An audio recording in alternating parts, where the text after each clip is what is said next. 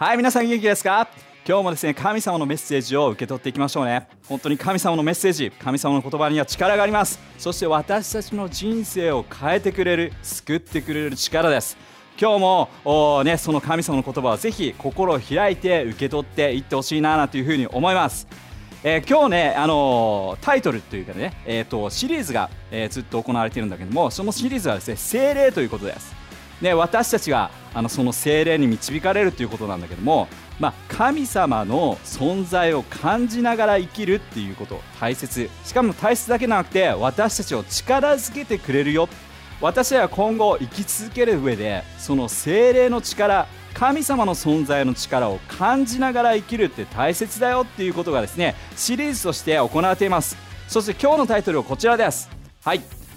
神様はどうして私をこんな風に作ったの？ということです。で一人一人、えー、違いがありますが神様は私たち自分のことをどうしてこういう風に作ったの？どうして自分ってこんな性格なの？こういう才能があるの？っていろんなところですね。みんなそれぞれ疑問になったり、えー、自分をね探すようなそういったものをしてる人もいるかもしれないね。まあこういった質問を神様にしたりえあるいは自分自身にね解いてみたりなんていうことがあると思うんだけども今日その答ええそれがですねヒントとしてわかるかもしれないね。えー、じゃあですね、え、まあ、今のシリーズの中で使徒行伝を使って話してるんだけどもこの使徒行伝というのは本当に神様の弟子たちまあ本当に私たちと同じ人間がその精霊の力によって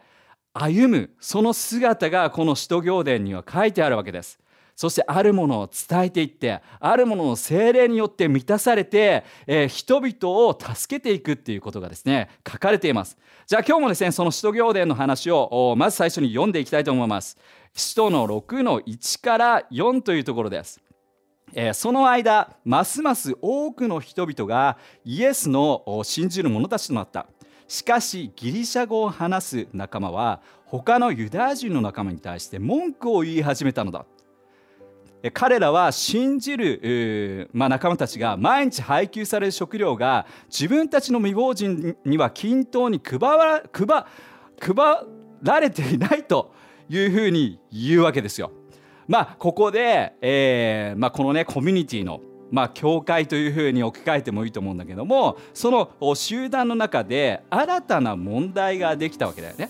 まあいろんなバックグラウンドであったりいろんな人たちが集まってくるとそしてまたね、えー、教会がコミュニティが大きくなれば新しい問題があ浮上してきます。そしてこの配給の問題がここで、えー、問題となったわけです。じゃあ次読んでいきましょう十二使徒は全体のグループを一緒に集結させた、えー、使徒たちは彼らに言った人々に、食べ物を配給する責任を負うことで神の言葉を、教える私たちの本来の働きを諦めるのは正しいことではないと。そこで兄弟姉妹たちをみんなの中から尊敬されている7人の男を選んでくださいと。彼らは精霊と知恵にあふれたものでなければならない。私たちは彼らがあ私たちはあ彼らにこの役役割を任せることにしますと。そうすれば私たちは祈りと神のメッセージを伝えるというこの全てのことに時間を費やすことができるということを言ってるんですね。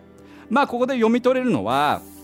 え本当に、えー、まあ、問題がさっき言ったように問題ができました。でもそれが自分だけで、えー、そのね問題を解決するんじゃなくて適切な人をちゃんと送って解決させようとそして自分が本来の役割である神様のことを教えるメッセージを伝えるということを焦点を当てたいだからそのために違う要はね配給の、まあ、役割っていうのはもしかして、えーまあ、伝える人よりも管理能力が高い人かもしれないね。まあ、仕事場で言うといろんな管理能力がある人そういう人をちゃんと正しいところに、えー、ポジションを置いてその人が、まあ、面倒を見ることによって自分は本来の正しい使命を全うすることができるっていうことが書かれてるんです。まあ、ここで本当に分かるのは本当にそれぞれ人それぞれ違った役割が与えられてるんだっていうことがありますしかも精霊の力によって与えられてるっていうことが書かれてますねじゃあちょっと次のところの聖書箇所を読んでいきたいんだけど次のところはですね第一コリントの12の7というところです。ここはもうさっき言ったように精霊によって私たちは一人一人違ったギフト才能を与えられてるっていうことがもう本当に書かれているところです。さっき読んだ人のところでも違う役割がありました。違う才能が与えられました。同じようにもっともっと分かりやすくですねここに書かれてるのでちょっと読んでいきたいと思います。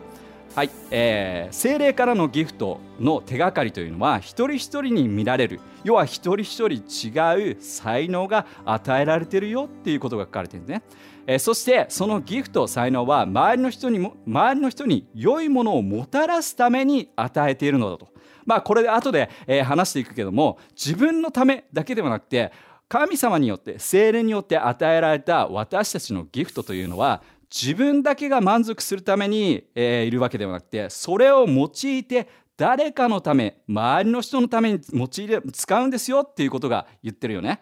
で、えー、8節からですね、えー、知恵のギフト知恵の才能であったり、えー、知識の才能であったりまた信じるギフト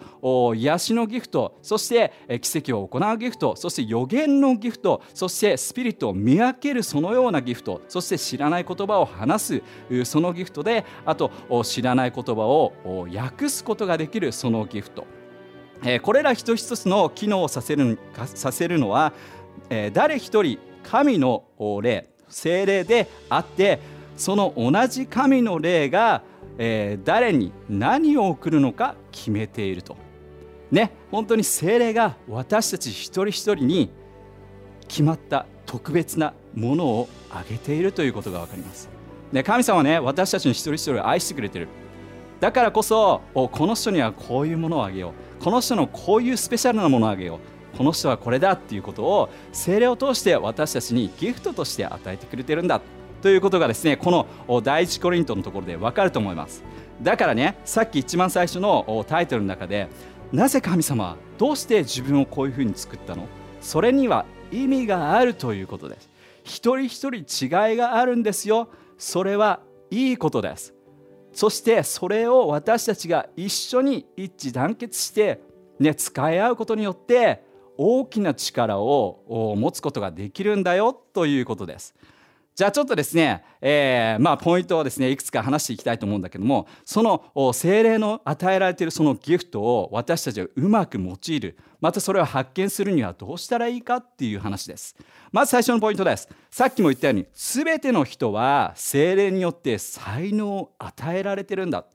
あ自分は与えられてないとかね。他の人はこんな才能があるとかそういうふうに私たち思ってしまうことがあるかもしれないけどもここで言ってるのは一人一人に与えられてるよ。さっき読んだ第一コリントのところでそういうふうに書いてあったよね。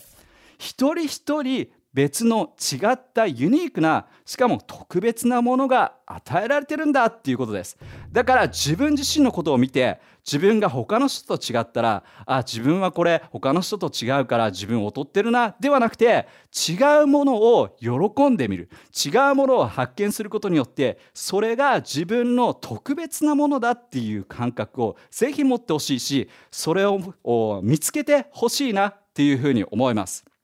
で僕はですね、えー、まあ2人の子供がいるんだけども上の子はね、えー、男の子で下の子は女の子です。である時ね、えー、ちょうどねこうなんていうのかな言葉を私たちの親の言葉を理解し始めたぐらいまあ幼稚園生ぐらいかなの時にですねある質問をしました。でこの質問すごく簡単な質問なんだけども上の子にも下の子にも同じ質問をしたんです。でその質問は何かというとある木があってその木に、えー、その枝にですね10匹の鳥が止まってますと。そして、えー、漁師がねバーンと一発撃ったら1匹の鳥が撃たれて死んでしまったと。さて何匹、えー、その木の枝に残ってますか？っていう質問です。で上の子はですねもうすぐすぐさまもう本当に1秒もかからない。0. 何何秒ぐらいで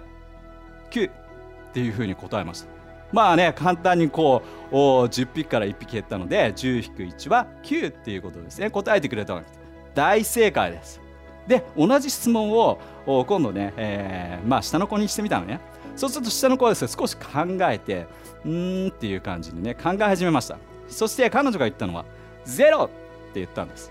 えどうしてっていう話をしたらバーンって一発漁師が撃った時にでもちろん1匹は死ぬけどもでもその音でびっくりしてその残りの9匹もみんなどっかに行ったから木に残ってるのはゼロだっていうことを言ったわけですね。あ面白いなっていうふうに思いました。まあ要するに私たちねあの両親として同じある意味教育法であったりとか同じ環境であったり同じものを食べさせて、えー、みんな食べて一緒にね、えー、やってるのにかかわらずそれぞれ違いがあるんですよ。そしてそれが本当にスペシャルなものである一人一人スペシャルなものさっきのね、答えが9であろうが0であろうがもうそれは本当にどっちも正解であってそれぞれ特別な才能を与えられているということが親としてね子供を育っていくとすごく感じるんですよ。あこれこそ神様が特別に一人一人を愛してるからこそ特別にユニークなスペシャルなものを一人一人に捧げてる与えてくれてんだな。精霊を通してくれてるんだなっていうことは本当によくわかります。まあただね一方で私たちっていうのは、まあ、成長していくとねまあなんていうのかないろんな意味で自分自身を評価される。そして、まあ、学校ではね点数つけられて自分がね誰から優れてるとか劣ってるとかそういうことをね常に考えてしまうよねそして社会人になったら自分がどういうスキルがあるかあるいは自分がどれくらい稼いでるか、ね、年収がどれくらいなのかというところで何かこう分かりやすい数字があるからこそ余計ねそれを見てしまって人と比べてあ自分はこうだから劣ってるとかねそういうふうに考えてしまう自分たちってあるんじゃないかなというふうに思うね。まあ、あの例えて言うのであれば僕はね、えー、小さい時から野球をやってで野球ってねいろんなポジションがあるわけですね。でそのポジションがあるんだけどもそれぞれ違った役割があるわけです。ただ小学校の時だとね、まあ、決まってこのポジションがすごくみんなやりたいっていうポジションがあったりするわけですよでも同じポジションをみんながやるってことはできないわけね試合にならないで勝つこともできないだからみんなそれぞれその才能自分たちが持ってるその一番ね発揮できる場所を見つけてそのポジションを作るわけです。ね、バッティングの打順もそうですそういう感じで作るわけです。で、えー、まあそうやって、えー、それぞれが置かれるわけなんだけども例えばねあのー、まあ海外のさスポーツ選手を見るとすごい活躍してる人もう年俸なんとかとか言ってさそういうふうに見てしまうとさあやっぱり私たちのこう価値観人を決めるものっていうのが全て数字に表れてくることが多いのでそういった感覚でその人のことを見たりあるいはその人だけでなくて自分自身のこともそういうふうに見てしまうなんていうことあると思うよね。でもう一度考えてほしい。神様はそれぞれ違う形で違うギフト才能を私たち一人一人にあるんだ。それは他のものと比べることはできないものであるんだよっていうことです。でこの間ですねちょっとテレビを見てたらですね面白いことを発見したのは、えー、まあオーケストラっていう、ね、あの音楽隊ありますよね。でオーケストラ面白いのがオーケストラってねいろんな楽器を弾いてますよね。ある人はバイオリン弾いたりある人はフルートだったりある人はトランペットだったりある種の木琴であったり、まあ、いろんなねあの楽器をまあ、弾いてそして、えーまあ、曲を奏でる奏でるわけですよ。であるものはですねこうシンバルだよねシンバルみたいなボーンっていう大きな音を鳴らすっていうようなしかもその曲で5回ぐらい鳴らすだけです。ね、まああのバイオリンの人はですねほぼずっと弾いてます。ね、ほぼずっと弾いてます。でもシンバルの人はねもうそのタイミングを測って今だっていう時にボーンって鳴らすんですけどもまあせいぜいたまにね僕でもできるんじゃないかなと思うぐらいなそういうこと言っちゃだめだけどね。まあでもそのぐらいこう何もう5回ぐらいしかやらないですよ。でもね面白いことにオーケストラの人たちみんなそれぞれ給料一緒なんですって。であのバイオリン弾いてずっと弾いてる人であろうと、ね、シンバルで5回しかやらない人でも同じなぜならばそのチームとしてそのかけがえのない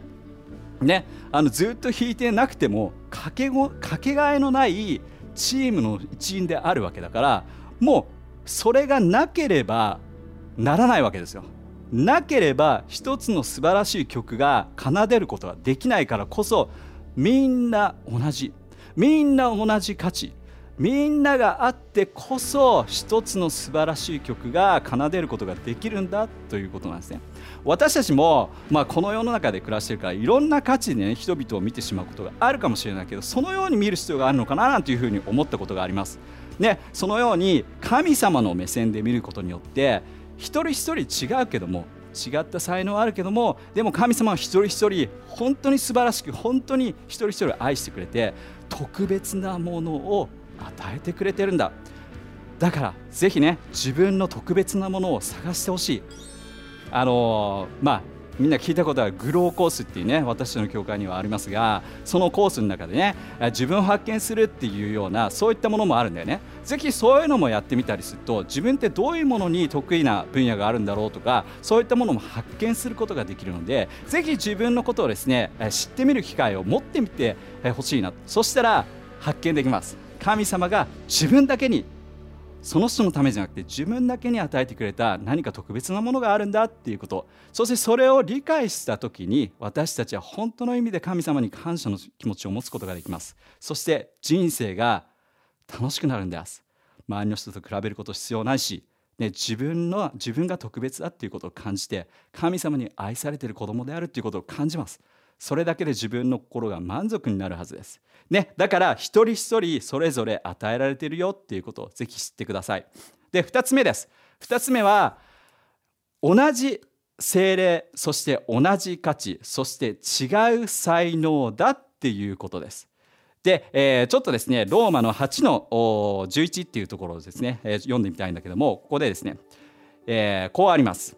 イエスがあごめんね神がイエスを復活させたそして、えー、精霊があなたたちのうちに住んでいるなら神はこの同じ精霊をあなたたちの死んだ体に送るだろうそうあなたたちのうちに住む精霊を通して、えー、キリストを死から復活させてさせた力があなたたちを再び生き返らせるのだということです。これ何を言ってるかというと精霊の力って本当に力強いんだよっていうことですなぜならばその精霊の力ってイエス・キリストを死から復活させたその同じ霊が私たちにもあるということが聖書に書かれているからです。だからそれをぜひ信じてほしい。それを感じてほしい。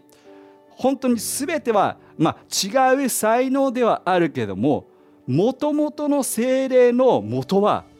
同じ力強いものが一人一人与えられてるんだよっていうことが書かれてるわけです。ね、あのー、僕ね、あのー、まあ、昔、えーとまあ、自分の中で自分のね、えー、やっぱりことをこういろいろ探していた時期があったりしたんだけどもでもねここの聖書箇所を理解した時にやっぱり本当に力づけられたよね。やっぱり神様が立ち上がった神様がその死から復活したその同じものが自分にあるんだっていうことを発見した時にあその精霊に頼ってみたい。もっともっと自分以上の力を出す上で精霊の力を本当に信じてみたいというふうに思ったきっかけにもなります。だからぜひ信じて同じその霊が私たちにもあるんだよっていうことです。まあちょっとねあの例え話をするとここに水があるんだけどね。水があります。ねこの水まああの普通の水なんだけども誰かからね飲んでいいよっていうふうに言われたとしましょう。まあこれミネラルウォーターだと。おあまあなんていうのかな飲んでいいよっていうふうに言われたからまあでもどっからの水かって分かんないとちょっと危険なね感じもするので、えー、聞いたらさそしたらこれは普通にペットボトルからあのミネラルウォーターだよっていうふうに言われたのでまあ普通にそうするとねまあグッて飲めますね。まああるいはですね、まあ、ミネラルウォーターではなくてこれどっから組んできたの？って言ったらあキッチンからだよ。あキッチンからだとまあまあキッチンって言ったらね料理をする場所であるあるのでなんとなくこう飲めるかななんていうふうに思うと思うんだけどもおこれバスルームだよ。バスルームのまあ ねところから組んだよ。さすがにねトイレのあの便座からっていうのはちょっとダメだけどまあバスルームだよっていうふうに言われたらバスルームか。ちょっとなんか一歩ちょっとね大丈夫かなみたいな感じに思う時ってあるよねでもね実際ねあのこの例えばこの部屋の中のどの水を使ったとしても水道管の元ってまあ同じ水を使ってたりするねでもね私たちの感覚の中でどっから来たのっていうそのレッテルが貼られるとなんかいきなり飲みたくないとか飲めるとかいう話になってきちゃったりするわけじゃん。で、えこれっていうのは私たちのこの精霊の力精霊がどこから来てるのかっていうところにも本当につながっていると思うんだけどもさっき言ったよね精霊というのは神様の本当にあの死からの復活のその霊が同じ霊があるんだよっていうふうに言ったんだけども例えば自分があ自分はこういったバックグラウンド持ってるからとかね自分はこうだからっていうところで何かこう間違った情報を自分の中につけてしまうと同じ神様の霊があるのにもかかわらずそれを信じることができないそれに頼ることができない。そうするとどんどんどんどん私たちはなんかこう人と比べてしまって自分にはそうではない自分には価値がないんだとかいうふうに感じて勝手に決めてしまうことがある。もう強いけどしつこいけど神様の死から復活したその霊が私たちにある。それを通して私たちはギフトが才能が与えられている。それは力強いんだぞっていうことです。ね、今学んできた2つのこと一人一人違ったものを与えられているよ。そして精霊の力に頼ることによってそれは本当に大元は一緒で力強いものであるんだよっていうことです。じゃあ最後にですね、えー、もう一つのポイントを挙げていきたいのでそれはね、えー、私たちはその精霊の力そして精霊に与えられたそのギフトをただ自分だけのものだけではなくてそれを人々に用いることのために精霊のギフトが与えられてるっていうこと。それさっき第一コリントのところで読みましたね。そこのところは一番最初にあったように私たちの精霊のギフトを与えられたのはそれは自分のためではない。人々のために使うためにそれがあるんですよっていうことがありました。それを知ると私たちは使命がわかるわけですよ。あなんで神様こうやって自分を作ってくれたんだっていうね最初の一番のテーマというかあのそうテーマのねあのタイトルの答えが分かるはずです。あこのために自分って生きてるんだ。神様に与えられてるんだっていうことが分かるはずです。だからそれをぜひ人々のために用いる周りの人のために使ってみるっていうことをぜひ考えてほしい。そのためにぜひイエス・キリストをイエス・キリストを模範にその才能を解き放ってほしいわけです。え僕ですね歴史が好きなんだけども歴史を見てるとですね多くの国で多くの王がいます。でその王というのはもう本当に昔からねその王国って言って王様のためにその周りの市民一般市民がですねいる。そして王様がこうだといえばその市民はそう従わなければいけない。ね、王様がこうだこういう税金だって言ったらです、ね、それを従わなきゃいけない。全ては王様のためにその国があるわけですよ。で王様が満足するために王様のために全てがあった。でもね私たちが知っている唯一の王っていうのはそれと全く逆の考え方。違う神がいるわけです。王がいるわけです。それこそ私たちの大好きなイエス・キリストです。イエス・キリストは自分のためにではなくて人々のためにこの地上に来てくれたんです。だからそのイエス・キリストを本当に愛したい。本当に大好きだなっていうふうに思うんだよね。じゃあちょっとですねイエス・キリストどういうふうに来たのかっていうことがですねピリピの2の6から8に書いてあるのでちょっと読んでいきたいと思います。キリスト様は神様なのに神なのにかかわらずよ。神としての権利を要求したりそれに執着したりしまいますあしませんでした。かえってその偉大な力と栄光を捨てて奴隷の姿となり人間と同じになられました。私たちと同じようになったわけです。あの神があの王が本来だったら王のことだけを考えるようなそのような王がいやそうではなくてこのイエス・キリストという王はそうではなくて人間と同じになられた。そればかりかさらに自分を低くしてまさに犯罪人同様十字架上で死なれたのです。これがイエス・キリストが私たちのために示してくれた見せてくれた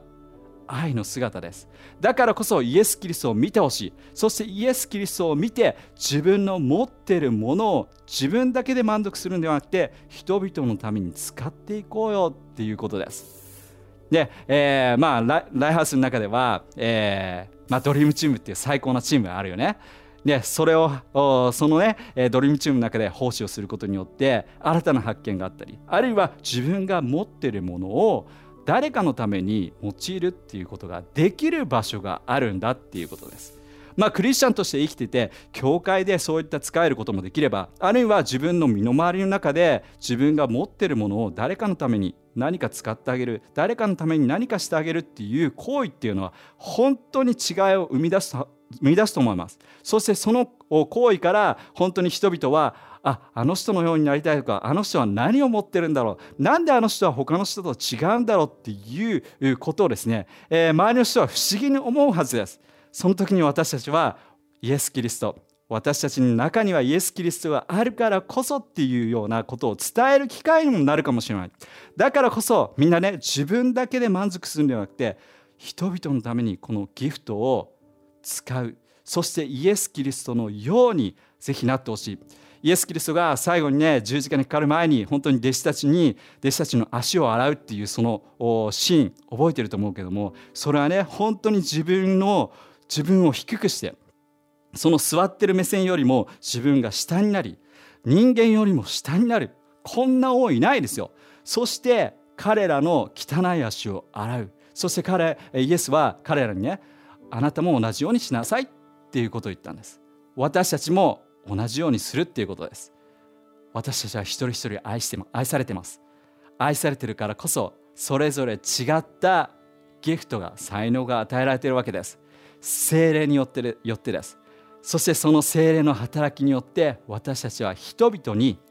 そのギフト才能を私たちは誰かのために何かをすることができるんです。そうすることによって本当に神様に導かれ精霊に導かれたもっともっと自分なの自分たちの中で精霊が働くっていうことが感じ取られると思います。この使徒の使徒行伝の中に出てくるイエスの弟子たちのように大きな大きな奇跡をもっと私たちが見るきっかけそれが私たちの中にあるんです。だからこそ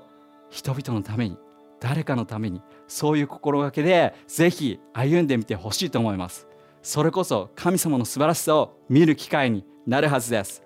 じゃあですね、えー、今日この、ね、精霊によって人々が私たちが与えられたそのギフトがあるっていう話をしましたが今一緒にですねそのために祈っていきたいと思います。ぜひ皆さん一緒に祈っていきましょ